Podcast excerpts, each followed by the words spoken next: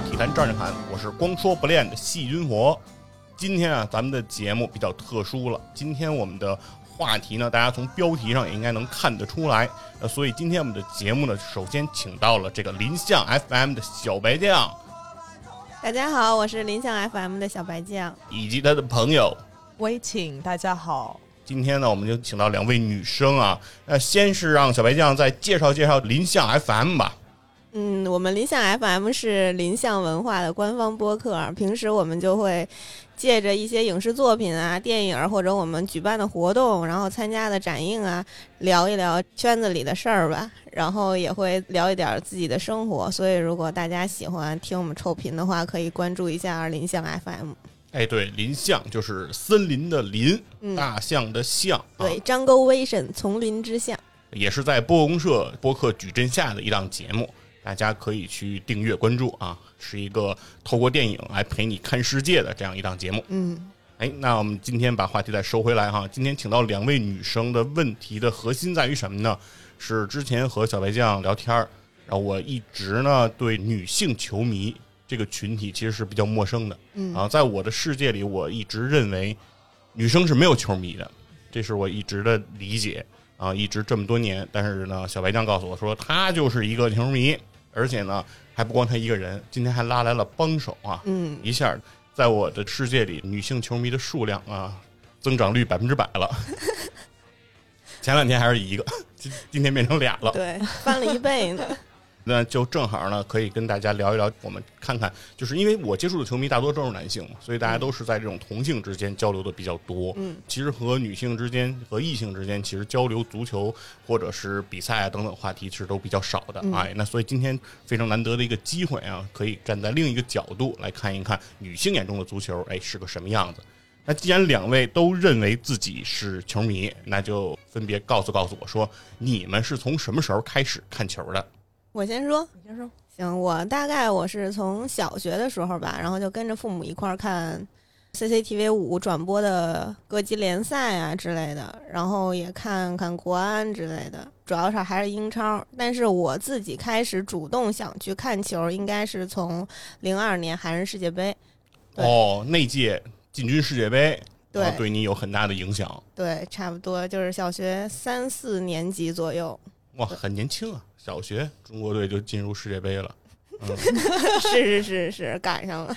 希望在老年大学之前，中国队还能进去啊。这嗯，行吧。嗯，微定呢？我第一次对足球有初步的印象，应该是九八年的世界杯，哦，法国，法国和巴西。那天有一件特别好玩的事，是我爸爸和我妈妈他们在看比赛的时候，就两个人打赌谁会赢。然后我妈妈说的是法国，我爸说的是巴西，因为巴西当时就是势头很猛，嗯很猛嘛。嗯然后第二天，哎，大家发现竟然零比三输给了法国，这是一个非常意想不到的事情。嗯然后我妈妈就赌赢了。她平时是一个不看球的人，但我爸爸平时就是一个大赛球迷，所以。这个事情在我心目中留下有一点深刻的印象，就就是算是我的球迷千万不能买足彩，是吧？这这是对我说的这是对我说的吗？或者你得反着买。小白酱还买足彩呢。我赌球狗，哎呦 这个事情我和小白酱有很大的。一会儿你好好聊聊。嗯，对，这个就是初印象。但是我主动看球，应该也是和小白酱是一样的，是同一年，零二年的世界杯。对，那个时候是因为克洛泽的那个空翻、哦，啊，非常经典的，他每进一个头球嗯就会来一次空翻，然后是是从那个时候开始，我变成了一个常规的一个球迷。我和你是迷恋的是什么？他的核心力量是吗？我我可能迷恋杂技吧，喜欢空翻。不过说到核心力量，我其实我也是因为某个人啊，对，对，因为我零二年看到了卡恩，就是在我幼小心灵深处第一次被那种喷薄而出的男性的荷尔蒙的魅力所震慑到。对，像一头雄狮，雄狮是吧？嗯，这是嘶吼的雄狮。对，嗯是的，卡恩就感觉就是那种狠起来，我自己人都打的那种对，是连我自己都怕。啊，直接就能薅自己中后卫的脖领子。对，呃确实，刚才两位提到的都是九八和零二，都相当于比较早期的比赛的一些经历了啊，所以说明两个人都认为自己的这个球迷生涯也是比较资深的了哈。是啊算是，而且两个人 喜欢上足球的点也比较的奇葩，对我来说，怎么满足你对女球迷想说的这些期盼了吗？跟我的理解反正还不太一样。就是我可能会想象的是，比如说，呃，如果喜欢上足球，可能比如说是因为某场比赛，对吧？嗯是这个球场上的一些跌宕起伏，对吧？嗯比如说，如果让我说，我肯定就每次都会提说，九九年曼联在诺坎普，哎，诺坎普的那次奇迹啊，怎么样的二比一，哎，掀翻了拜仁慕尼黑，然后捧得三冠王。嗯，那可能就是说，对于我来说是那样的一个故事，对于你们来说可能就会比较具体，直接核心到某个人。嗯，然后两位也非常都比较统一哈，都是德国队，对吧？零二年的那支德国队，对对，一个是前锋，一个是门将，嗯，给了两位特别大的这种吸引力吧，可以这么说。那既然说是从那个时候开始喜欢，那你们两位现在都支持的是哪支球队呢？是哪支球队的球迷呢？我还是德国队，我很专一的。然后是德国国家队的德国球迷国家队，然后俱乐部肯定就是拜仁了。啊，因为拜仁基本就是德国国家队，对，非常同意嗯，非常是好。是是。我的话，我的路子可能走偏了。哦。对，因为我算是被我爸爸带着看球的嘛，但是我其实已经比他走得更远了。我现在是主要看联赛，嗯然后我是一个切尔西球迷，就是那切尔西个哦换教练、金元足球鼻祖的切尔西。车路士，对对对，啊。车子，对，这是一车子的球迷啊。对，那你是大概从什么时候开始成为切尔西的球迷呢？零四年。哦，嗯那基本就是阿布拉莫维奇入主入切尔主的第二年，哦。对，然后穆里尼奥的第一年，哦，对，嗯。因为第一年是拉涅利带了对对带了一年，然后欧冠算是打了一个比较不错的成绩，但是我刚开始看球的那一年，是我们走的最远的一次，进了四强，但是半决赛被利物浦淘汰了，啊，对这个是比较难受的了。对，非常难受对，。因为切尔西是在阿布入主之后被金元灌进之后，第一个里程碑的事情其实就是战胜利物浦啊，因为是在阿布入主之前，切尔西从未在主场应该是战胜过利物浦。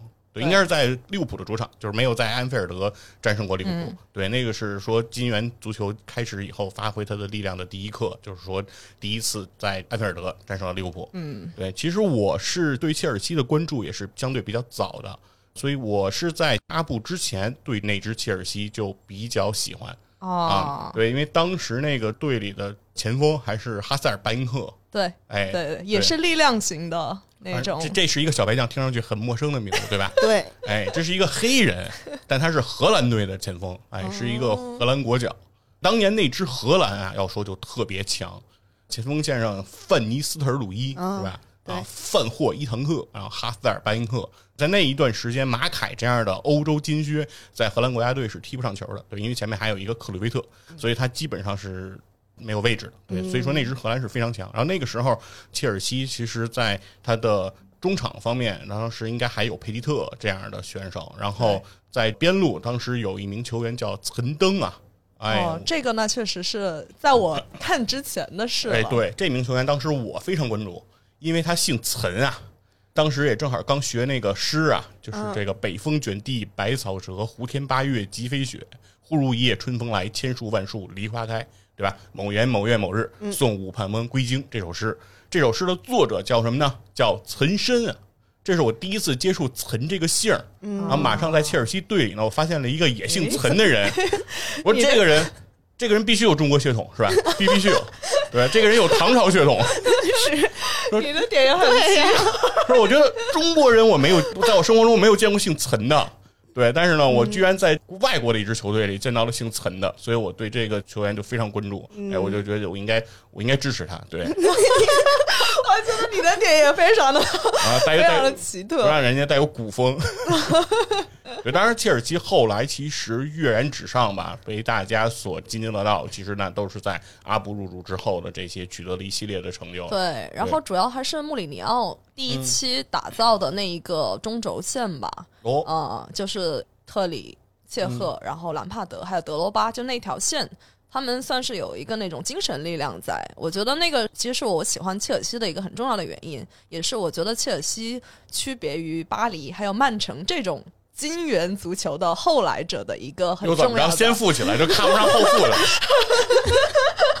得有一些优越感。怎么着踩在最脚底下，现在是纽卡斯尔呗？哎，你也不能这么说啊！你知道我们这种金元足球的鼻祖，其实当年的舆论对切尔西是非常不利的。嗯就是现在大家舆论对于曼城还有巴黎的宽容度其实非常高的，但是当年就是零几年的时候，其实大家对切尔西，包括足球球迷啊，包括媒体啊，还有一些俱乐部啊，其实对这种金元足球的破局者，就是破坏者、嗯，规则破坏者，其实是非常不友善的。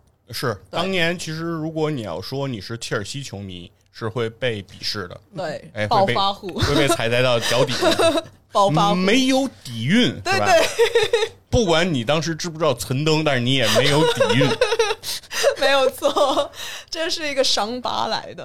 不过我觉得那支切尔西，我今天来看，其实我觉得里面有些球员我还是非常佩服的。其实包括兰帕德，包括特里，也包括古德约翰森，就是第一代的所谓冰岛大狙。嗯，就是对我喜欢他。对他们其实都是在金元入驻前就在这支切尔西的。但是呢，这支切尔西变得很有钱之后，其实买来了无数的球星，包括舍甫琴科，哎，对也短暂的加入过切尔西。但是这些球星都没有撼动他们的位置，包括古德约翰森，其实在后来还到了巴塞罗那，对吧？还到了诺坎普，其实相当于说是从切尔西这样的一个新晋豪门到了真正的豪门里去。所以说可以看出来，其实这些球员本身的实力也是非常强的。对，所以说切尔西并不能，我觉得像今天来看，说是因为有钱了就突然变强。其实他的强大其实是有一个基础在的。对对。啊。所以说我为什么会关注切尔西，是因为我在我最开始接触英超这个比赛的时候，我会特别喜欢看英超，因为其中就是有一场比赛，就是曼联跟切尔西的一场联赛。嗯，那场比赛给我印象特别深刻，就是我看了得有二十分钟的时间，在球场上没出现死球。嗯。啊，就是两边一直就是攻来攻去，一会儿红的压到蓝的的禁区，嗯，然后一会儿是这个蓝的压到红的禁区，这个足球啊就在这个场上来回的奔波，两边的队员也是不停的奔跑，但是整个这场球在那二十分钟的时间里没出现出界，也没出现犯规，没有死球和暂停，他没有。的攻防转换非常流畅嘛。哎，对，极其流畅。那是我对于足球我第一次发现足球是这样的。是，对，因为之前你看甲 A 联赛和这个国足的这些类似的比赛，你就觉得足球啊，就是传五脚，他应该就会出界，就是 对，就感觉是得喝口水了，就是这这对有这种感觉，就是怎么能一直踢呢？对对吧？那足球比赛要是这么踢，得累成什么样，你是难以想象的。但那一次是给了我特别大的震撼。对所以我非常同意啊，就是说喜欢切尔西是一个特别英明的决定。哎哇，十八年切尔西球迷受到了一个肯定。对，我觉得不管你是因为他成为豪门之后，还是在他之前就喜欢他，我觉得其实切尔西这支球队喜欢他是有有理由的。哎，尤其其实像特里、像兰帕德展现出的这种铁人一般的性格，其实也是我觉得我们在生活当中特别佩服的这种人。嗯对，比如说兰帕德曾经是在英超应该创过一个记录，是连续的一百四十多场，我印象中是首发对，就是中间没有请过病假。对哎，其实就是回忆一下我们的职场生涯，什么人能够对吧？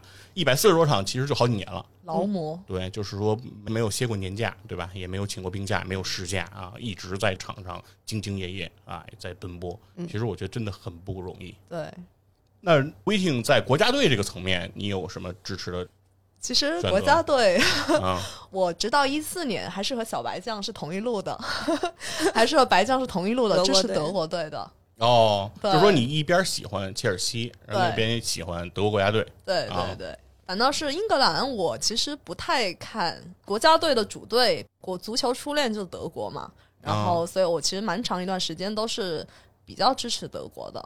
那你你喜欢德国的理由是什么呢？其实也跟喜欢切尔西有一点点的类似，就是一些气质风格吧。嗯而且其实德国很长一段时间也被叫成操哥，对，就长传冲吊嘛，就对对对打那对，对。然后零二年那时候喜欢德国，也是因为我觉得他们整个的那种整体的气质。也可以说和切尔西比较像，而且后来德国那个我挺喜欢的球员巴拉克，不是也去了嗯切尔西嘛？嗯而且在切尔西也有过一段比较辉煌的职业生涯。嗯也是算是切尔西成就了他一段时间嘛。所以我觉得那段时间我是一面支持德国，然后一面支持切尔西的。嗯那小白酱呢？你喜欢德国队和拜仁的原因？首先是一个家庭传统，因为我、哎，对我妈特别喜欢看足球，我妈和我爸都喜欢看，因为她那时候上班嘛，会为了看比如世界杯、欧洲杯这种比赛，第二天就不去了。嚯！对，然后我就那你没给你妈讲讲兰帕德的故事？啊 太可怕了。然后我妈喜欢德国，我爸喜欢巴西，哦我就小时候跟着看。但是我刚才也说了，就是卡恩嘛，嗯，然后就一见钟情了。就站在了你妈的这个阵营当中。对，然后慢慢又把我爸拉过来了。啊，对，主要零二年那一届，他决赛还是德国踢巴西。是，对，虽然输了吧，嗯，德国输了，但是巴西赢了呀。对对呀、但巴西，但是其实那时候我也挺喜欢巴西的，就是那种花式足球，感觉就很有技巧。但是德国队可能因为我是摩羯座，我可能更追求一种秩序感。哦，在球场上，对德国队可以让我看到这种秩序感，然后再加上他们的钢铁意志，经常会有非常感动的瞬间。嗯，嗯，反正在我眼里，很多人会描述德国嘛，叫嗯铁血战车，是的，是吧？然后会认为德国队特别的有坚韧的意志啊，嗯有不可阻挡的这样一个气势。嗯对，但是在我看来，德国这种球队啊，嗯就是完全属于那种不交朋友的球队。不需要啊。对，就是在世界杯上，比如零二年那届，对吧？嗯打一沙特一八比零、嗯，我就觉得这种事儿就只有德国干，包括是在这个一四年在巴西世界杯上，吧？对呀、揍人家还在讨论，对我们刚才还在说这个，太不给面子了。对，揍人东道主，就 真的就是不交朋友。嗯，其实你要往前追溯，你就回想，就是他们在一战和二战的这种表现，就是你是说我有 没有没有，我我没有说你的家学会和那个有关系啊，但只是说很像德国人的那种性格。嗯，哎，就是我他我觉得主要是一种对比赛负责的态度，比赛就是比赛嘛，我踢你，我拿出我的全部实力，然后我才是尊重你。对我感受到的是这一点。沙特人得到了无比的尊重。对，至少我没有觉得我让着你，就是这个意思。我觉得在赛场上要有一定的这样的精神，会让我比较敬佩。那你言外之意就是巴西让着我们了吗？踢到四个说可以了，可以了。可以了，可以了，给点面子。其实我知道很多女生都会号称自己喜欢德国队，嗯，哎是的，对，是因为比如说德国队的这种颜值，哎，德国球员的这种身材，然后以及德国球员和队服的这种相得益彰吧。嗯，对，因为毕竟阿迪达斯就是一个德国公司，是的，那可以说德国国家队那绝对是阿迪达斯的亲儿子，对吧？对对所以说很多球衣，德国的版本的球衣是做的是最丰富的，设计感是最强的。对，是啊然后到了很多其他球队，其实很多就给套模板了，对吧？长得大家都一样，是改改改色儿就能给德国。队球衣是很好看，我觉得对，我觉得你就是你们怎么评价德国队的颜值的这个话题呢？帅呀、还能怎么评价？他主要我觉得足球运动员普遍比其他都帅一点，而且身材是我最喜欢的那没有。到那种对壮，就像有时候看棒球或者其他的，然后那些运动员太壮了。然后你可能 get 不到，但是我觉得像足球运动员的身材，尤其亚洲女生嗯来说，可能会踩在那个审美点上。对，其实我能理解，就是足球运动员他的身材比较接近常人，对就是嗯普通人，对吧？包括身高什么的。对，比如说嗯 NBA 基本上全都两米奔上，对吧？然后感觉上在生活中，如果看到这样的人，感觉就是都是巨人，对对，是吧？感觉不是应该在生活中经常出现的这种人类了。是的，啊，然后如果是光看，可能比如说你看乔丹也好看科比也好，你嗯光看一个照片，你会觉得还挺帅的。嗯但如果真是这个人站在你面前，感觉就是一个庞然大物。对哎，会有有这样点可怕而且加上足球运动员他二个人嘛，在一个那么大的足球场上，然后在场地也很开阔，然后你看着就很舒服，不像是篮球之类的，十个人挤在一个小场地，啊，太穷了，对，让阿布给他们花点钱，修修一个新球场，不是这个意思，就是给他们铺上草坪吧。看着就很局促，你知道吗？嗯又是那么壮，嗯对你认为看足球比赛，嗯它的场地也是有一种美感对。对我来说是有，对它嗯场地非常开阔，然后再加上他的运动很流畅，就像刚才你说的那种，球员有二十二个男人在上面给我表演，嚯，为什么不爱？嗯，我觉得就是这样。然后你看着看着，你就可以灭灯，说不 要这个，不要这个。对换下去。其实导你只有就是三个坏人名字，提醒一下。对，其实就是我觉得教练就是导演，嗯，他手下的球员就是演员。你怎样演好这出戏，就看导演怎样排兵布阵了。哦所以终归是一场表演，所以就是二十二个男人给我表演。哦，那也就是说，比如在足球比赛里，白将你这边会认为，比如说比赛的结果和支持的球队有没有夺冠，这些结果对于你来说的重要性并不是很大。也挺大的，其实，毕竟我赌球啊。哎，那你就说说吧，你赌球都有过什么样辉煌的战绩？没什么辉煌战绩吧，其实赢的时候特别少。我买三千万德国赢，那那这 这太难了。对张家辉张家辉的那个表情其实包就是之后 现我买三千万德国赢，其实到现在的话，我更偏向于比如嗯我喜欢的球队和另外一支球队，我拿不准啊，因为所有比赛都拿不准。嗯我更乐意买我喜欢的球队输。嗯，嗯，赢了球我开心，输钱没关系。但是呢，输了球的话，我赢钱了。哦，我说这是一种就是平衡对，对双重否定等于肯定的感觉是吧？是的，啊，无论哪个结果都会对你有一些收获。是的，是哦的，对。那你在赌球上的金额能玩到多大呢？没多大，我可穷了，现在连工资都没有，赌什么 球啊？Q 了一下老哎，板，不是，这这有一个因果问题，是因为赌球所以穷的，还是因为穷所以不赌 现在因为穷所以不赌。啊？那最好在可预见的未来，希望你也不要富起来、啊，对，否则我觉得可能还是穷。行吧，那既然咱们刚才已经聊了不少了哈，关于两位是什么时候成为球迷的，然后都喜欢的哪些球队，然后怎么支持他们。那现在其实想跟两位呢探讨一个比较严肃的话题了，其实也是说，对于我认知的女球迷这个群体，我一直以来的固有的偏见吧。其实因为在每逢大赛，世界杯也好，欧洲杯也好，包括欧冠决赛前期等等，其实你都能够在生活中看到一些声称自己是有主队的，支持某些球队的这样的女性，但是我认为她们其实不属于球迷。这是我自己的判断。那所以说，我想了解一下，就是两位认为什么样的标准？如果是要给球迷制定一个标准，你们认为要达到一个什么样的基准线，你们可以认定他可以被称之为一个球迷呢？我觉得首先他要喜欢足球，就是足球本身。你喜欢看比赛，可能你不是光是你的主队你才会看，或者是因为某个球星你才会看，而是你就喜欢足球这项运动本身。其他球队你平时也会看，就比如回超也也爱看，呃，不是那意思啊。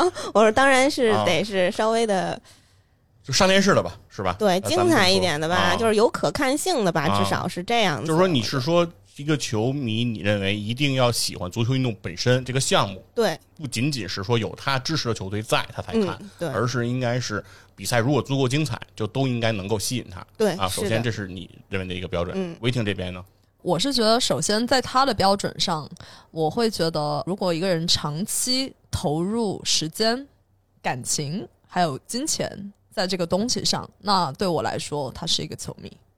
啊，就是他需要持续的、续的长期的，对，嗯。在比如说一个球队也好，嗯或者是看球的，花大量时间去看一个球，嗯。你付出了感情，伤心也好，快乐也好，足球这个东西给你带来了一些情感上的愉悦啊，或者是波动啊。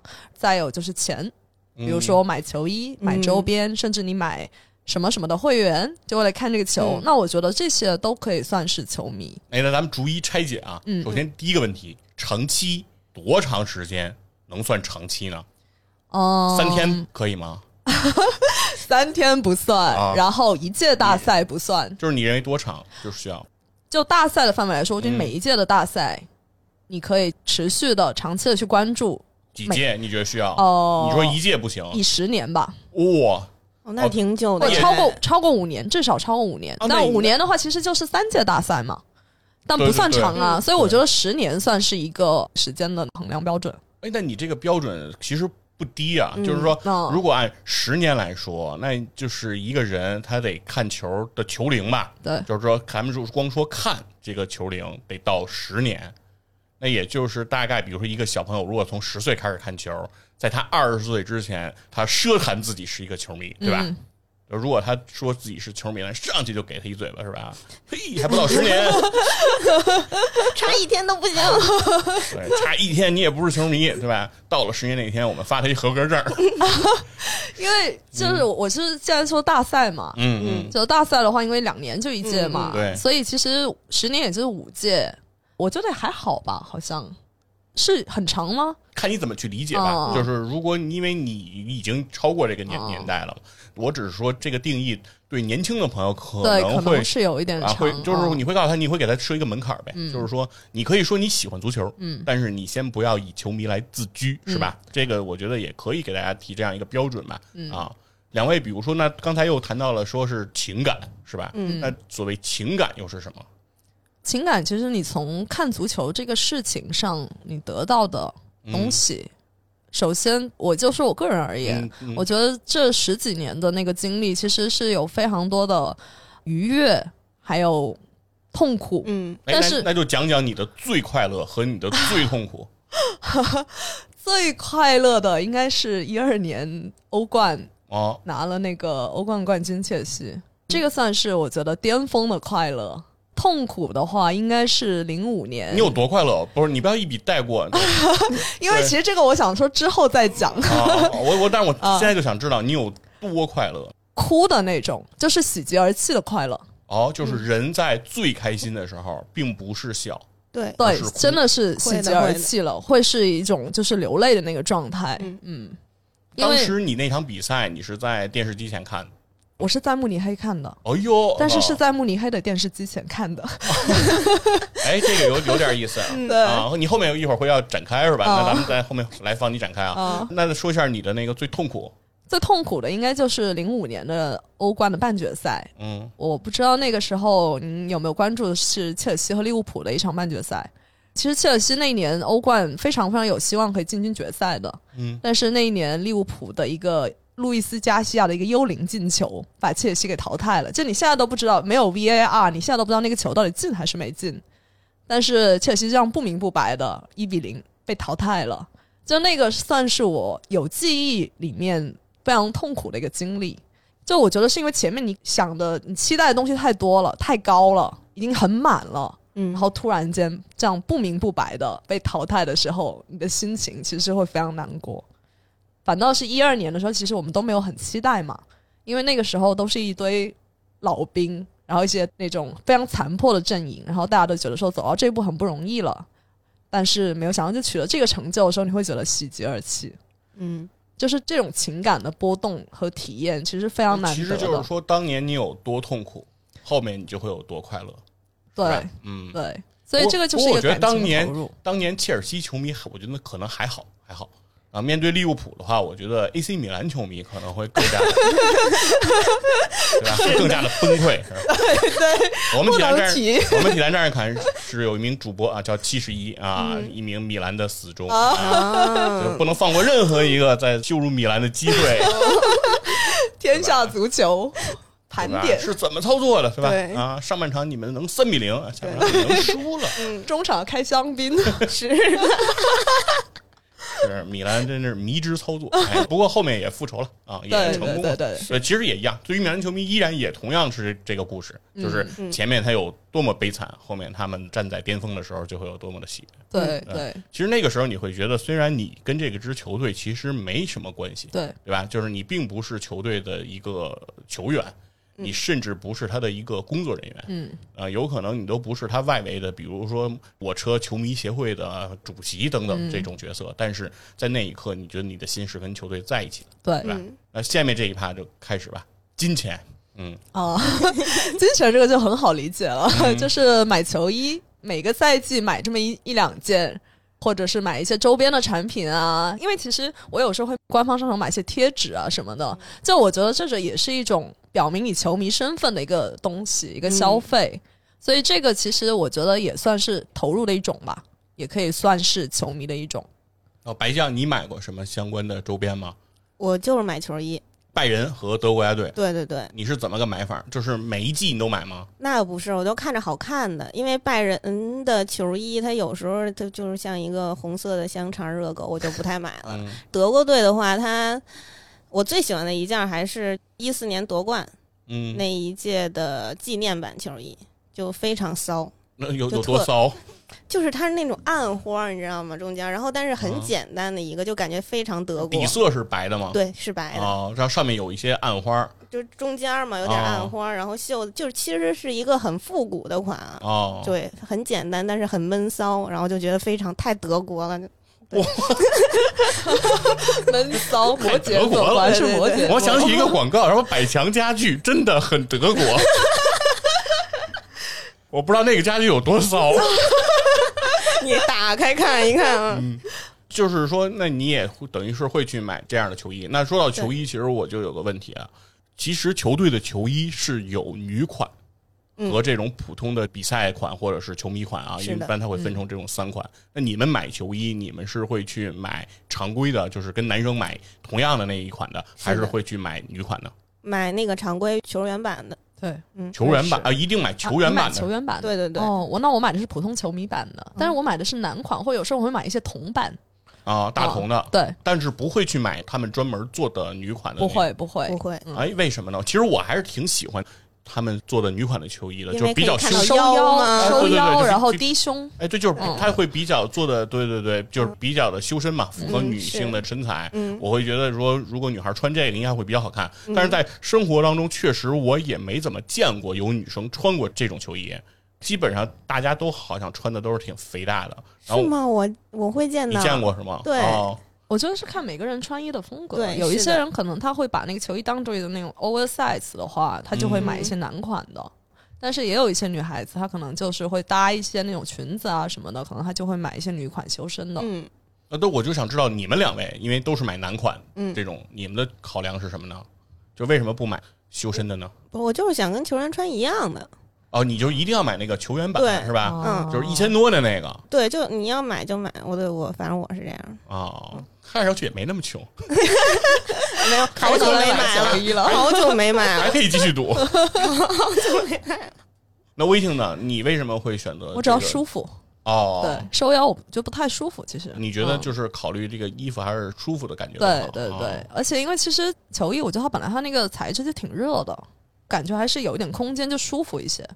哦，对嗯，其实是我一直以来对于球衣的这个材质也是有这个迷思，就是球衣它一般材料都不是纯棉的，嗯，对。哎对，基本上都是这种速干的这种对对对这种面料。然后早年的球衣就感觉是那种特别厚的尼龙的那种对啊，对对那种对感觉，对。其实挺不舒服的。对，时候我因为我是九五年吧，九六那会儿就买过北京国安的那个球衣，哦。我是巨厚的那种尼龙，小的时候，嗯。然后我跟我妈说，我说我要上体育课穿这个，我妈说你疯了。说这个衣服你穿上去不动你都一身汗，你还要在体育课穿。我说那在什么时候穿呢？我妈说天凉快点再穿。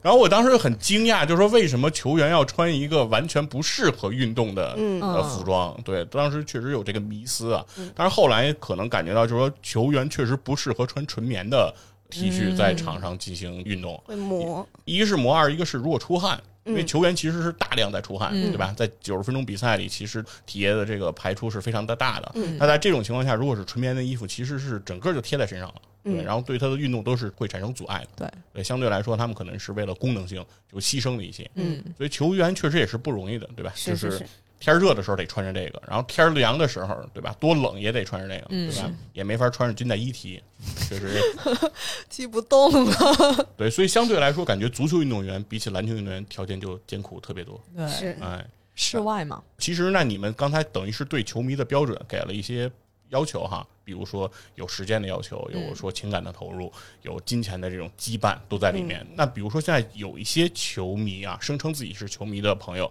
他可能不看球，或者说他也能够长期到十年，嗯嗯然后他也为球队也好，或者是某个球员等等也好，也付出了他的金钱。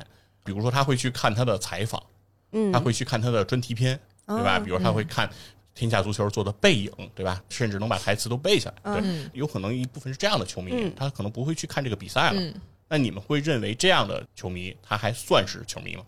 我自己如果按我的标准来说，我觉得你作为球迷，你有个基础是你要看比赛，嗯这个很重要。就是如果不看比赛的话，我刚刚说的投入时间，我觉得这个时间是说投入在看比赛的时间。哦，嗯，但如果这个时间都没有的话，我觉得可能你声称自己是球迷，但是这个东西你和足球本身关系不大了。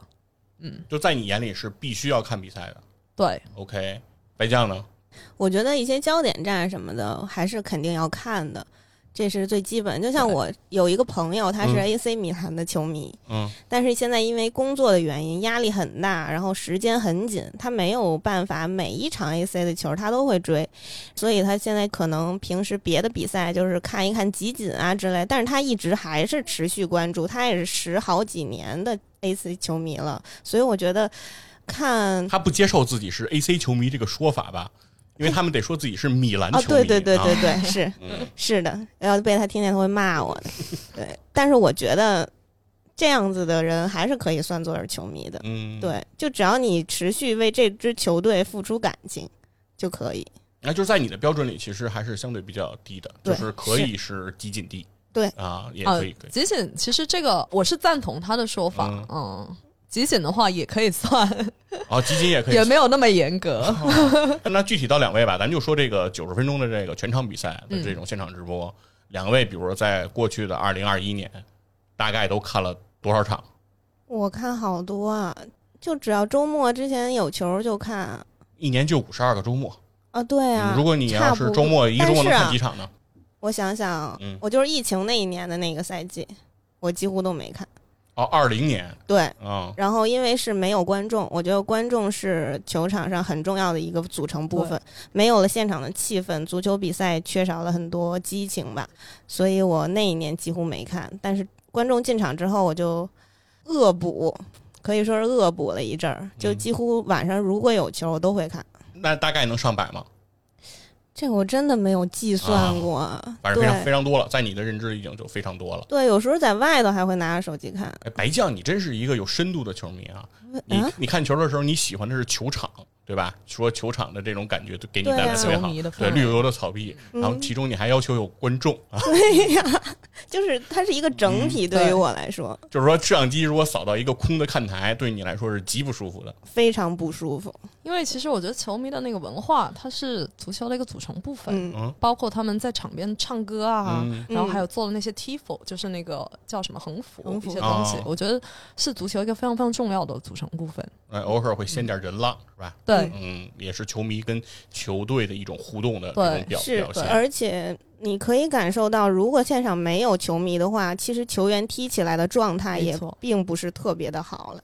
啊，有点像讲脱口秀，然后底下没人，对呀，嗯，对，没有观众，是嗯，带不来这种感觉，有没有没有这种互动感了？对。嗯那威霆这边呢？大概二零二一年首先，我是一个非常专一的，啊，就只看切尔西比赛的人。哦 我没有白酱那么博爱，哦他可能更多的算一个真的是足球迷，像足球这个运动，我是喜欢足球这个运动，但是嗯我肯定花更多的时间只在我自己的主队上面。嗯而且我刚刚为什么说，我觉得那个行为不看球赛行为可算可不算球迷呢？是因为我从也是从疫情之后到今年的欧冠决赛，其实很长一段时间我都自己称自己是过气球迷。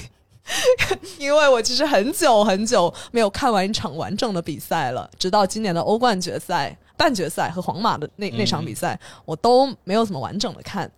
但是那场比赛之后，然后到欧洲杯，再到这个赛季，就前几天那个曼城和切尔西，嗯基本上到前天这一个时间段范围内的比赛，我看了可能有几十场吧。哦嗯，，然后欧洲杯我基本上好像每场都看了。哦，就欧洲杯的所有比赛，就是基本上都任意球队的嗯对对比赛对对对，你都看了。北马其顿的比赛也没有放过我。应该没应该看了。这个对四年一次、啊，对，我觉得现在欧洲杯还是很好看的对，特别好看尤。其是我觉得，所谓二零二零欧洲杯，然后到了二零二一年来踢的这一届大赛来说，可能也是在欧洲杯这个层面上，我认为比较精彩的一届比赛对对对，哎然后甚至包括像北马其顿啊、匈牙利这种球队的比赛，嗯。也依然非常非常精彩。是的是的，是的，啊，欧洲杯的整个节奏其实也是感觉更快了。嗯，可见就是两位啊，其实看球的场次还是比较多的啊。相对来说，我认为比我应该更多一些啊。最近这些年，其实我看的比赛已经比较少了啊。当然，今年呃，因为二零二一年嘛，有欧洲杯来说，嗯其实相对来说看的会多一些。嗯对，如果没有大赛年的话，相对来说看的可能就会比较少。然后很多时候其实也是来自于集锦。嗯对，所以说我一般不太敢给到说要看多少场球，嗯然后才能被定义为球迷的这样一个说法，因为我觉得确实确实来说，随着你年龄增长，其实你看球的这种场次，我认为是呈线性下降的这样一个趋势的啊。对于很多客观原因。对，对于所有人来说，其实都是一个困难。但是其实可能有时候呢，对于足球的喜爱，我认为很多细节也是来自于比赛的。就是如果你完全不看比赛，嗯，我也很难能够相信你能一直喜欢足球。嗯因为球员在场上的这些变化，对吧？对他的这种心态，然后包括摄像机位给到的一些镜头、一些选取，嗯对两个球员之间的这种争论，然后等等，在场上发生的一切故事，嗯在场外所有衍生出来的媒体的讨论也好、报道也好，嗯很多激烈的争论也好，对吧？大家又要给谁开会，把锅要给本泽马等等 这些，对那些梗，那些梗，可能就没有办法很好的 get 到对，。这样这些梗的由来啊，其实都是来自于场上。对对如果没有场上作为基础，其实就会差很多很多。嗯所以说，确实，如果你离开比赛本身，那可能会差的就特别多了。嗯接下来的问题就是，两位认为现场看球嗯，对于作为一个球迷来说，或者对于享受足球来说，你们认为这个东西它重要吗？很重要，哦哼，很重要。先来说说，其实去现场看球，我觉得就像是去花钱去电影院看一场电影一样。其实真的是把你自己交付给他整个一个现场，你是可以在那个球迷中很充分的感受球迷的文化。就我刚刚也说了，球迷文化其实足球非常重要的组成部分，因为我觉得足球本身它本质上就是一场秀。就是没有球迷的话，足球基本上不存在的。嗯其实那些球员都是为了观众而踢的，哦，不纯粹是竞技。我以为是为了阿布踢的，为了我我以为只有阿布和卢布为了石油踢的，现在阿布已经不吃香了，现在都是那个卡塔尔、嗯。中东石油富豪，嗯。但为了石油吧。啊我觉得本质上，就从最早最早的时候，其实我觉得足球一开始它就是一个秀，嗯然后那些球员啊什么，包括他们办一些足总杯啊，其实很多时候是为了球迷，算是一种表演性质的东西。而且因为我之前是在欧洲待了挺长时间的，嗯嗯所以我会经常去伦敦，就去斯坦福桥看比赛。然后你在现场的时候，首先啊，你一进到那个球场，因为他那个球场的那个观众席还有通道，它其实是有一个高度差的。就当你走上去以后，你上了那观众席，嗯球场突然这样一片开阔的时候，你就真的感受到那种朝圣的那种很神圣的力量。草皮一片绿油油的，然后视野非常开阔的时候，你就会觉得那种在场感嗯非常的强烈。嗯嗯嗯，其次我特别喜欢现场的一个原因是在英国，其实足球文化它算是一种代际传递，嗯就是父传子、父传女，然后再传孙子。像伦敦这种大城市，它其实每一个街区都有一个很代表的球队嘛，嗯什么西伦敦、弗洛姆，然后切尔西、北伦敦、热刺、阿森纳，嗯然后南伦敦水晶宫，对对对，还有什么诺丁汉森林这种，嗯，上古强队，好歹拿过几次欧冠。其实球队算是一个街区的一种社区的骄傲吧，就街区的一个骄傲。然后它也是一个提供给那种街坊邻居的一个社交场合。嗯就比如说，你看英国那些球迷，他们可能是五十年的那种季票持有者，他们五十年就坐那一个位置，然后他们每次一去球场，哎，好久不见那个街坊邻居，然后打声招呼，就是这种感觉，我觉得特别的奇妙。嗯因为平时大家周一到周五啊工作啊特别忙啊，没有时间社交啊，然后哎周六就有这么一个下午时间，嗯然后给你就充分的和你的邻里啊，还有这种家庭啊进行一个充分的交流。我觉得这也是足球非常有魅力的地方。嗯那白将呢？我刚才听威婷说的这个，就是去现场看切尔西比赛，我靠，我都要热血沸腾了。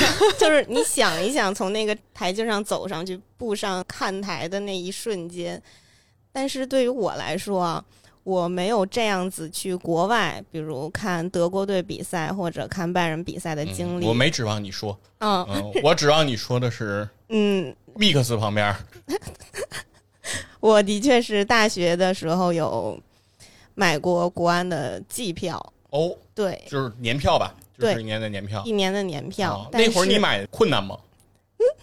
什么叫困难吗？就是现在要摇号嘛。啊，对对国安的就跟买车一样是的北北京国安的这个年票购买哦不是很容易的。是嗯，需要摇号，那时候也是被摇上了，但我只看了半个赛季。哟，为什么？因为我在现场真的看不太清楚，而且会被周围的人所干扰。我看比赛的投入度，我会被其他人，比如欢呼或者怎样一起叫啊，或者喊口号啊，然后我可能就没有办法全心投入到我嗯看这个比赛的进程，看他们的攻防啊哦，这方面的事情上了。所以之后我还是选择回家看。哦，你会被比如说敲鼓的大哥吸引是吧？对然后敲咚咚咚咚咚，对，还有一起在喊着啊，嗯国安是冠军。然后我就嗯，反正我可能只能同一嗯时间一个心思干一个事情的人，可能是哦这样子的。所以对于我来说，看球的话，我更希望是在一个像家里嗯，这种氛围，我一个人，哦我有投影嘛，嗯也很大的屏幕。一投上去，我一个人，我好爽啊，就觉得，然后我看的还很清晰，对然，后旁边可以摆上一个战术板是吧？这倒没有那么极端，但是这两个中场现在应该平行站位，但是就是我嗯觉得会看得清楚一点，对你会更享受那种自在的感觉。对，嗯，嗯对，反正我是第一次在现场看足球比赛，也挺奇怪的。我看的第一场现场的比较大型的足球比赛，嗯是当年北京办大运会的时候，在我挺小的时候看的一场比赛。当时应该是巴西跟荷兰的一场比赛，哦，对，巴西的大学生和荷兰大学生。对，当年那一届大运会，我们国家是用的国奥队来参加的，嗯但是其他的国家基本上都是真正的大学生来参加。嗯，但是水平也是比较高的啊，看的也比较精彩。但唯一有一个问题就是现场看球它没有回放。对，这个很致然后命。当他进完一个球之后吧，我的目光啊就一直锁定这个球门，对对对，然后我就一直盯着那个球门等着，直到他们这些人都跑到中场去开球了。我说：“哎，怎么没有回放？是我说应该给我再演一遍。对对对，对，这个很对你关键。你咋进的？你再来一遍。”是是，不是给我再来一遍？然后后来我是开始看北京国安的现场比赛，嗯。其实我看国安的联赛就看的比较晚了，基本是到中超的时候，应该是零三零四那个时候，嗯。我才到工体看的第一场球。我到工体看的第一场球的时候，其实给我的感受特别不好，啊，为什么呢？就是在那个年代，应该就是京骂特别盛行的那个年代。当时转播的时候，已经要做吸音这样一个技术了，就是它哦现场转播里不能采工体现场的声音，嗯，因为那个声音是非常不雅的，就是啊啊啊，嗯。就是能九十分钟保持不变，就一直是这样的声音，尤其是对客队有一些非常不友好的这种攻击。是。对，当然也有看上去比较精彩的一些语言艺术啊，比如说拉一些横幅，什么嗯。康师傅水、康师傅面、嗯康师傅水泡方便面，嗯。对，这种我认为是比较有智慧的，但是有相当一堆是没有智慧的这种谩骂，非常的多。所以那时候我是对当时现场看球是非常失望的。嗯啊，我有一度是本来我的看台应该还离球场比较近，我就不停的往上走。嗯，然后我想远离他们，我就想离他们再远一点儿，再远一点儿。最后我直接坐到了整个工体的最高处，我前面基本上有二十排是空的，嗯啊，是这么一个状态。当我坐在那儿的时候，有负责在维持治安的工作人员 走过来问我 为什么你坐这儿？对，就是他们会怀疑我要在这儿很做，对，对要做些什么？为什么要离开人群这么远？是对，但是那个时候我就是觉得我不舒服，所以我就想要离开那那个感觉。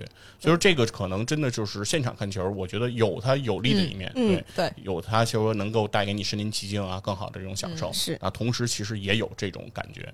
这样来讲，其实能感觉到，因为我已经这些年没怎么再到工体看过球了。嗯，对，大概可能是一二一三左右，是我最后进工体在看球的那个经历了。嗯对，在这之后，我不知道工体现在发生的这个变化是什么，但是我相信它会越来越好。嗯就是所谓文明观赛事，理智对输赢。嗯对我们肯定是在进步的，我们的球迷文化也在进步。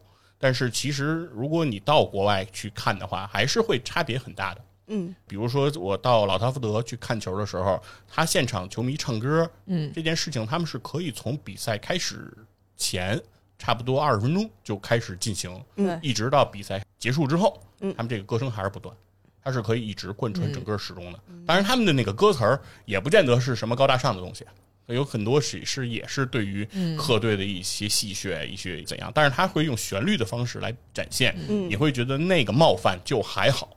对。就是双方之间可能有互相的这种讥讽，你就还好能接受，嗯就比你说毫无技术含量的直接嗯喊对，脏字儿就要好的。特别多了。对，对。所以说我觉得其实现场这个东西看你怎么说吧，嗯就是它既有它好的地方，啊、也有说它有不尽如人意的地方。嗯嗯。对，但是我觉得作为一个球迷，如果你认为自己是球迷的话，我觉得建议还是要有现场看球的经验。对是，对，就是你还是要去过。怎么都要感受一下。哎，对，就是你也许会喜欢，嗯你也许会不喜欢，也许你会像威霆这样会迷恋这种在现场看球的这种感觉，对，会沉浸进去。嗯也许你就像白将一样，哎，最终选择回到了家里，嗯，享受自己一个人的足球世界，嗯对，那都是 OK 的。但是你最好还是先有这样的经验，这嗯是我们的想法。最后呢，其实这一趴就是重头戏了，哎，我们想听听两位啊，对于足球这件事情，或者对于自己喜欢的球队或者球星之类的，对你们付出的、做的最疯狂的这个事情都有什么？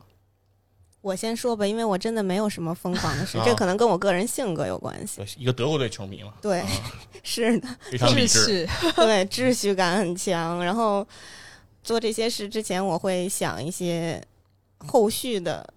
东西。如果我觉得这哎，个那你也可以说说你想过的，比如说你认为后续你认为不妥，但是你打算要去做。但当然，主要是因为钱了。啊，对，啊比如我很想去现场看一场德国队的世界杯或者欧洲杯，那我肯定会先计划一下吧。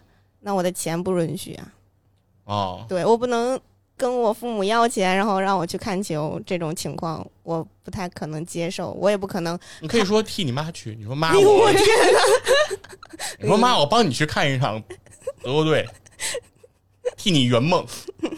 这倒是个好主意，嗯我下次试试吧。反正我估计我妈也不会同意她，毕竟也是个德国球迷。不然可以等下一次中国升上了世界杯，呃，可能有这个机会。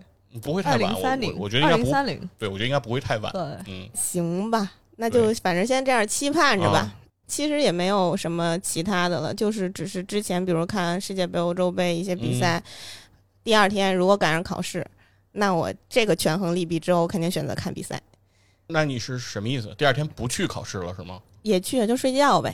啊，就是你出现还是要出哎，那现一下你说一下是，什么样的考试？就什么就期末考试，什么级别？哦就是在期末考试，中学阶段，对中学和高中都有过。初中、高中你都有过。对，就第二天有期末考试，期末考试，对，啊，当天夜里，当天夜里凌晨啊，一般都三点嘛，或者几嗯点，然后就看球，看完球就直接去了。但是真的忍不住会睡觉，在考场上就能睡着。对，哦，嗯，也写不太下去，反正就这样吧。当时也就想开了，反正考不考的就，是还是看球重要。四年一届呢，是你是期末考，我中考的时候还看过 啊。中考前一天正好是那个欧洲杯，哦，零六年的时候哦中考那就是中考，是吗？对，因为06年对零六年那哦一届，但我哎，那咱俩是一届。暴露年龄，哎，我不记得，我反正零六年那一届肯定是看了，啊但我可能是期末考。哦，我是中考那一年，我挺深刻的。中考的那天夜里，你还在看球，对，那你的家人没有干涉你吗？没有，他们是不知道呢，还是哦他们知道，知道你在看球，知知道道你第二天要去中考，知。道，然后呢，但是他们支持你，他们不理我，我就照看，因为，我们那年中考简单，我就考的还挺好的，也没有困。哦，这就是这种学霸的凡尔赛。不不是对。是。是的。简单，就是我第二天要中考，但是我，但是你要知道，中考这个考试它是一个选拔性考试，对它和题目的难易是没有关系的。就是 如果要是容易的，那对大家都容易，大家的分数都会都高。如果你想考上你想要的那个学校，那是知道分数会更高。对，所以说还是学霸的实力。说到底还是足球更重要。嗯，就是说你也没有担心说因为看这场比赛会影响。哦，没有，就觉得哎，这么多年了，其实那个时候也看球，稳定的看了两三年嘛。嗯然后欧冠的时候也经常熬夜，嗯，就不会觉得特别的难熬。其实还是第二天还是有精力的，不像现在。呃 年轻的时候感觉熬夜还是一个比较就是经常的事儿。嗯，对，那白酱这边就没有更疯狂了吗？只是不考试而已吗？对我真没有什么退学这种就没有了吗？没有。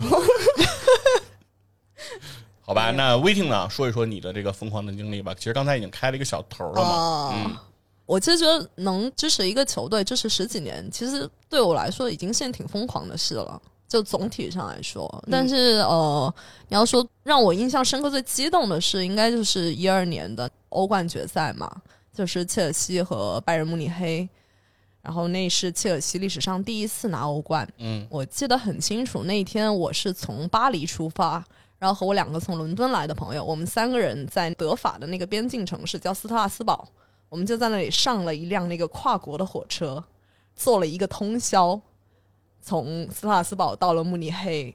第二天早上到慕尼黑的时候，挺震撼的那个场景，就是你们是之前就已经计划好了，对我们计划好要去慕尼黑对看这场比赛，想要对，哦，但其实我们是没有票的，就是从你们出发都没有票没有。，OK，我们可能也，其实我们计划就是有票没票，我们都会去，哦，因为因为我们当时想的就是这个机会太难得了，我们需要有这个机会，就和自己最喜欢的球队站在就是站在同一个城市，我们都已经觉得很开心了。我们当时就是这个想法，而且因为那年其实挺特殊的嘛，就切尔西那年算是切赫啊、德罗巴这些老兵最后一次有机会可以拿到这个奖杯。嗯。我现在说起来，我都有一点点的激动和想哭，因为太不容易了。就是这么多年，从零八年输给曼联那一次，嗯特里滑倒，到后来一些什么诺坎普惨案啊，这中间的那些波折，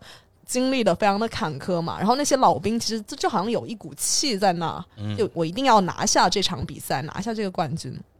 所以当时我们就说，哎，只要能和喜欢的球队在一个城市，就已经很开心了。然后我们就去了呗。去了以后，我们在路上就发现了好多那种英国的球迷，也是他们也没有票，但是、哦对很多很多，我们在火车上就聊了一些英国人，他们就是也是没有票，但是他们的想法和我们都是一样的。切尔西球队很有钱，但是球迷都没有票，对对对，因为因为欧冠的票有一些难买，嗯，就，他首先他肯定是要优先分给那些季票球持有者，然后再分给会员什么的。因为嗯。那个球赛比较特殊，对。他的比赛场地是在慕尼黑暗联球场，对。那个球场就是拜仁的主场，嗯。而且那一年我印象中应该还是拜仁的一个纪念，我忘了是不是嗯。百年一个庆典了，就是。按照我们约定的感觉来说，那一届比赛的冠军欧足联应该是希望内定给拜仁慕尼黑的，因为非常符合，就是主场也在拜仁，然后也是赶上他俱乐部的一个大的这个事情。嗯而安联球场当年应该也是欧洲最顶尖的球场，嗯，它是带那个棚子的嘛，嗯然后也是非常奢华的一个球场，然后整个。那场比赛，慕尼黑为这场比赛前期做的铺垫也非常的多。对，其实大家都是所有的拜仁球迷应该都是认为势在必得的。对对拜仁俱乐部也是这样想的。对，所以说那场比赛的球票一定是非常难买的，因为它可能还有别于其他的欧冠决赛，比如说你是在诺坎普，比如说是两支非巴萨球队在对抗，这是一个中立场地的话，那相对来说球票可能还稍微容易一些。嗯，对，但是在慕尼黑肯定是非常难的。对。我们到了慕尼黑以后，其实那天那个城市，因为慕尼黑城市它不算特别大，它不像柏林那种，它就是一个非常典型那种欧洲的中等规模的城市。然后你就会看到露天广场，然后露天咖啡店、酒吧、餐厅全是红色，就非常的震撼。地铁站也是，就是你你没有看到那个那里面的人不是拜仁球迷的，就全是一片红色。然后我们三个人就非常的孤零零的，直到我们在比赛你们是，穿着球衣的吗？我们没穿，我在想，就是万红当中一点 点蓝蓝，嗯不太敢。然后我们直到比赛开始前不久，才终于找到了一个专门给切尔西球迷看球的一个地方，叫英国花园吧。哦，嗯，然后我们终于在那里找到了一个根据地，那里就没有什么拜仁球迷了，就都是一些也是没有票的那种英国球迷，然后大家就看着呗。开始了以后呢，其实切尔西八十分钟前都非常的被动，就真的是被压着打的。被压着打的，就是摆大巴，然后死守，很痛苦。我们看到很痛苦，直到八十分钟的时候吧，穆勒好像进了一个头球，嗯，就那一刻，我们心里还挺轻松的。就你崩了八十分钟的时候，你就哇放松了，不用再想了，就输吧。然后我们做了一个非常怂的决定，我们决定不看了。哦，提前离席了，对，就提前走了。那得亏你们没有球票，是吧？这这 你从一个咖啡馆离开，不亏心心里还舒服一些。对如果你离开篮联球场，当你走到停车场的时候啊，突然听到里面山呼海啸了，哇，发生了巨变。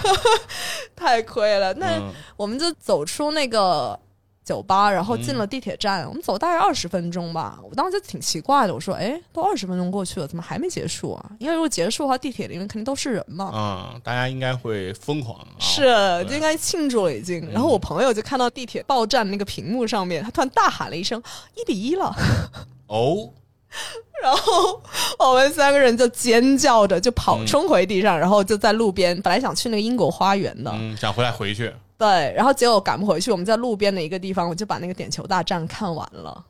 然后德罗巴进了那个制胜点球之后，真的我们所有人都哭了，太不容易了，太不容易了那场比赛。就站在慕尼黑的街头，对啊，留下了你们激动的泪水。对。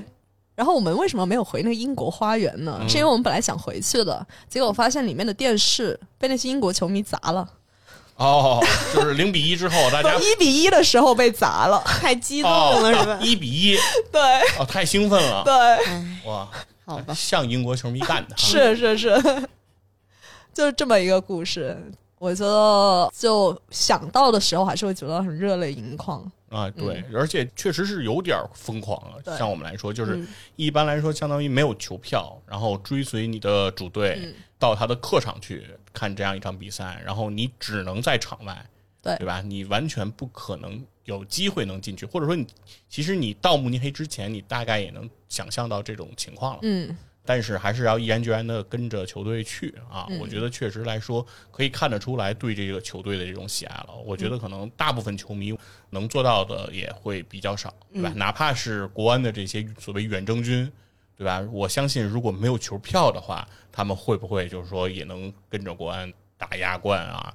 跑到日本啊，跑到泰国等等，我觉得也未必见得能够做到。所以我觉得确实是一个很值得敬佩的一个经历啊！我我本人非常非常佩服这样的一个行为。除此之外呢，就是除了这一次你认为比较疯狂，还有没有什么或者是差不多到这种级别的呢？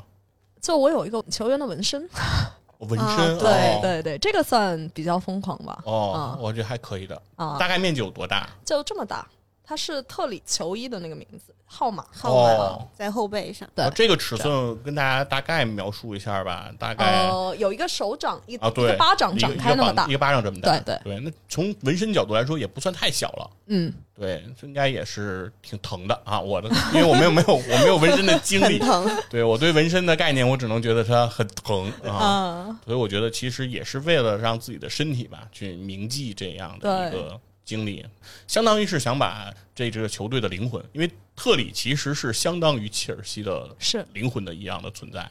对，大家觉得特里这个队长，对，除了布里奇以外，可能所有切尔西人都会很喜欢他 他的黑历史挺多的。啊。对，但是呢，就相对来说，能够想把他刻在身上嘛，就是还是想要和让他成为身体的一部分。嗯，其实也没有说是对这个球员，可能当然是喜欢的，但是我觉得是想把这段经历带给你的东西，能够有一个方式去纪念。嗯，哎，那接下来的问题哈，就是一个我们终极的拷问了哈。二位会不会有一天会放弃自己球迷的这个身份，会不再喜欢足球了？不会，你们有你们有想象过那一天吗？没有没有，非常坚定，都没有啊。那你们觉得，如果一个事情能够坚持你整个人生都坚持下来，那你觉得它的原因是什么？热爱啊，还能是因为什么呢？就是因为很多爱好哈，嗯其实我觉得随着年龄或者随着世事变迁、沧海桑田，其实都会有改变。嗯，对，比如说我小的时候喜欢看金庸，嗯我喜欢看武侠小说，那可能我今天就不再会喜欢这类的文学作品了。嗯那我小的时候，比如说喜欢看一些什么类型的电影啊，嗯那我可能现在也不太会喜欢这类型的影片了，嗯，对吧？我小时候追的一些歌星啊，听的一些音乐，我现在可能也改变了类型了，这都是有可能的。那足球为什么它就不一样？它就能够说你们认为自己今后，因为你们现在还很年轻嘛，对吧？就是其实你们未来的人生比现在要长得多得多嘛，对吧？希望吧。啊，我的天，有一种不确定自己能否看到明天的太阳，所以我能坚持下来。啊，对，就是那就是说，你觉得说，如果真的能坚持一生，它的原因是什么？可能还是这么多年来足球带给我的那种感动吧。说到底的话，嗯，都有什么样的感动？除了喜欢足球这项运动以外，虽然嗯我不踢啊，嗯还有就是很多球员他自己的经历，然后他在球场上的那种拼搏与韧性，以及一支球队的凝聚力，然后和他和球迷们之间的那种关系，大家的支持，就是这么多年给了我很多力量，可以这么说。就很多时候自己比较低沉的时候，看几场球，他会让我恢复一下，对，给我治愈的力量。足球比赛对会给到你这种治愈的力量。对，呃，有没有能够表达的例子呢？还挺多的。其实看上一次 emo 的时候，上一次 emo 的时候，还是上一次？对，还是上一次。就三嗯天前，具体的事例，可能我真的不嗯太记得了，哦因为我是那种，比如过去我被治愈好了，我就就忘掉了。对、哦我就忘掉了的人。但是是你能知道，我知道是啊足球带给我的这种感动的力量治愈了我。就是你坚定的会知道，当你下一次面临到人生艰难所谓艰难时刻的时候，对，如果有足球陪伴，如果这个世界上还有足球，是。然，后自己支持球队还在赢球，嗯，那你就还能有希望。对，OK，那威霆这边，我倒是不太，我没有办法那么肯定，嗯是因为我觉得我是在变化的，足球也是在变化的。嗯。然后我之前有一段时间，其实因为客观原因少看了嘛，就回国了以后，其实时差问题看的少了。嗯。然后还有一个主观原因，其实我觉得我少看的原因是因为切尔西其实在特里离开了以后没有灵魂了。嗯这个东西说的有一点点的抽象，但是确实你觉得没有性格了。然后那段时间其实都是一些流水的雇佣兵，嗯你觉得他们没有对这个球队有归属感和认同感的时候，你对他们的感情可能就会稍微少一点。嗯嗯那你要求每个球员的归属感都强大到阿扎尔那个程度，也不太现实，是吧？阿扎尔的儿皇梦，他不太有归属感吧？阿扎尔其实挺伤我心的。是吗？但是你没有觉得在欧冠上一届欧冠半决赛，切尔西击败皇马进军之后，阿扎尔的兴奋程度，对吧？对，啊，但是他在切他尔西，都忘了自己穿的球衣 并不是蓝色。然后被骂死了，唉，挺心疼他的。但是，就可能那种主观原因上，我可能会因为这个少嗯看。嗯但是你说，如果比如说现在疫情没有了，那我要去英国，那我肯定还是会去球场看尽可能多的比赛。嗯我刚才听到你的一个观点哈，就是说，其实足球是在发生变化的。对嗯从我们刚刚开始看球的时候，然后到比如说十年左右啊，也到到今天，其实足球比赛的呈现其实是特别不一样了，对，嗯对吧？比如说刚才提到换人的时候，说三个换人名额，现在不是了。对对 对吧？对说变就变了，对吧？VAR 当年没有，所以有很多的门线的这种悬案，对吧？比如说呃世界杯上兰帕德的那个球，嗯对吧？嗯所以能够感觉到诺伊尔有多么强大的心理素质，是吧？嗯把从门里捡出来的球，然后直接大脚开走。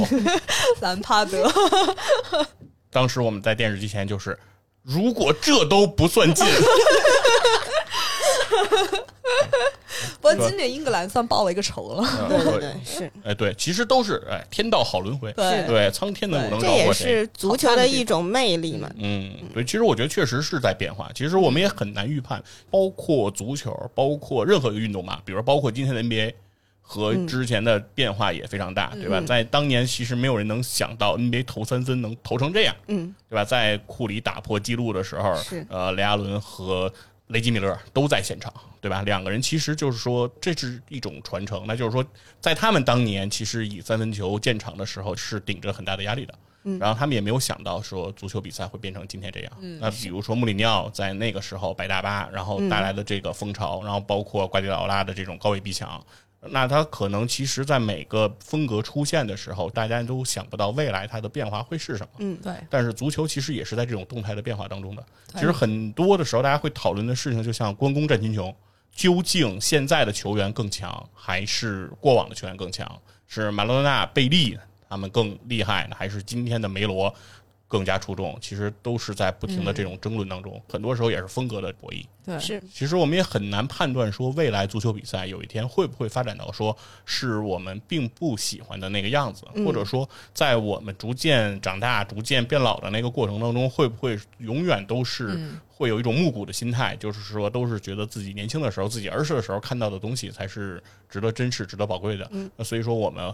会逐渐对于现在的足坛会慢慢变淡，我相信这个感情其实对于很多球迷来说一定会有的。嗯，现在如果我们去跟比如说呃年纪更长的球迷去交流，那他们可能会说你们不懂，对吧？你们没看过迪戈马拉多纳的那个那个年代，对现在的小崽子踢的都是什么？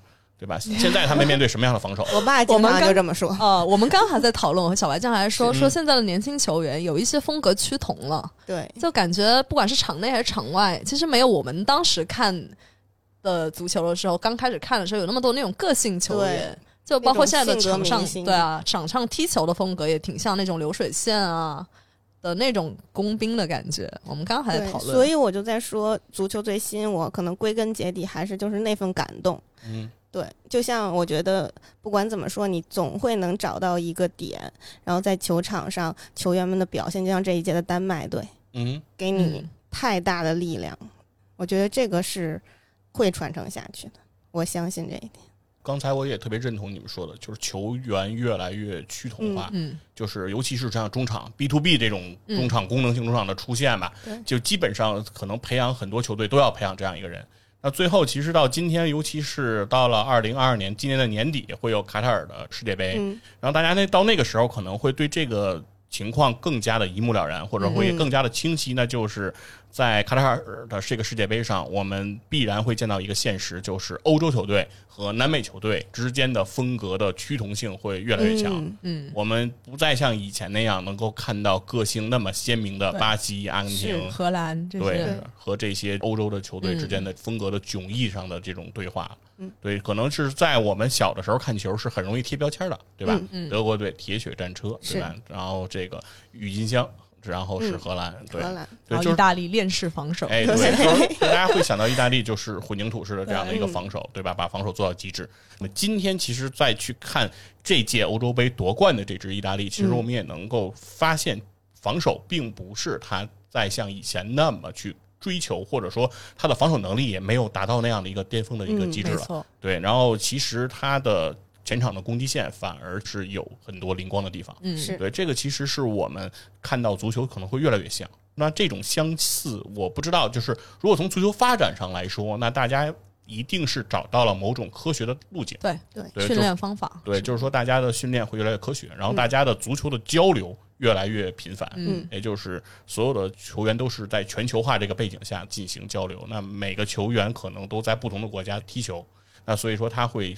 吸收不同的营养，那所有的教练的技战术的选择，其实也是在共享的更多。是，那大家肯定是有可能会走向这个方向，但是这个方向是不是我们认为的最有魅力那个方向，其实还是值得讨论的。嗯，对，所以说我也觉得，还是回到那个话题，就是未来足球有一天有可能会变成我们未见得喜欢的那个时候。嗯，对，那那个时候，如果我们有一天不再看球了，如果我们有一天只是追溯过往的时光，看过往的比赛录像。那那个时候，我我希望的就是球迷这个群体能够更加的包容，就是说给到更多的人球迷这样一个身份的认同。嗯，无论说是你喜欢一年也好，十年也好，无论你是不是看球的场次够多也好，嗯，无论你是不是对于足球有最纯粹的热爱也好，你是不是到现场看过球也好，那我觉得其实我们更大限度的去包容这样一个群体，因为我们未来我认为有可能会面临到那一天。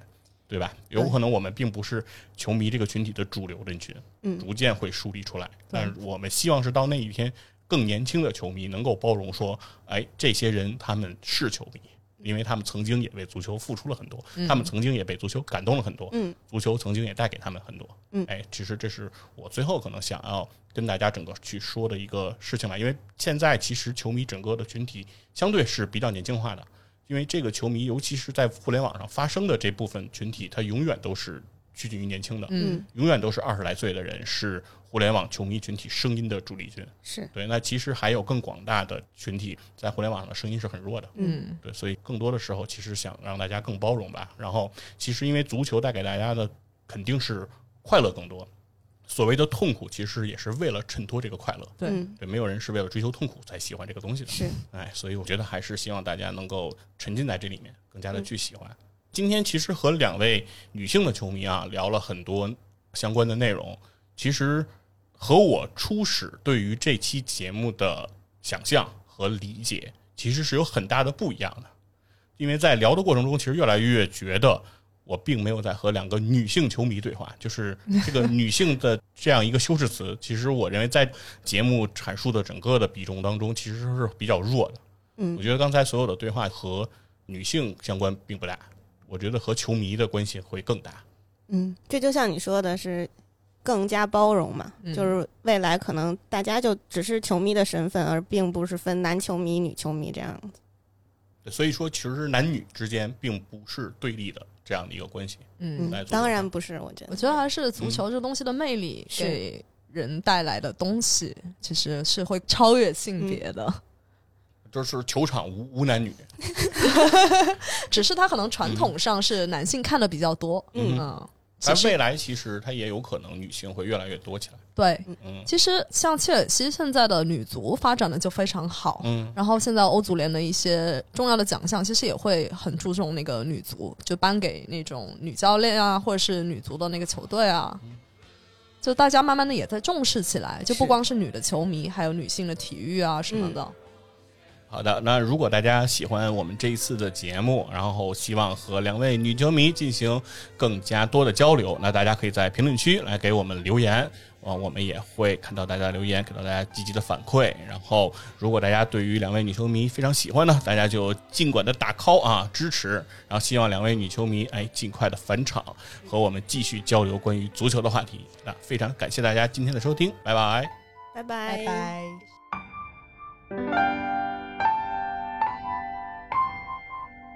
嘿嘿，我是细菌佛。能够听到这里的朋友，想必都是铁粉了。想必呢，这期的节目也是精彩绝伦。伦家呢还有一些话要说，那就是《体坛战士侃》马上要迎来五十期了。那在五十期的特别节目当中，《体坛战士侃》会把所有参与到节目中的嘉宾、主播再次请回到节目当中。那在这一期节目当中，大家就会听到所有过往在《体坛战士看》出现的声音再次重现。哎，那这一定是一次非常精彩的节目。那希望大家能够关注。那也就是在你听到这条音频的下一周的周三，《体坛战士看》就会迎来这一期五十期特别节目。再次预告。那如果听到这里，你还愿意给《体坛战士看》打一个五星好评啊，订阅一下，哎，关注一下，转发一下，那就更加的感谢了，谢谢大家。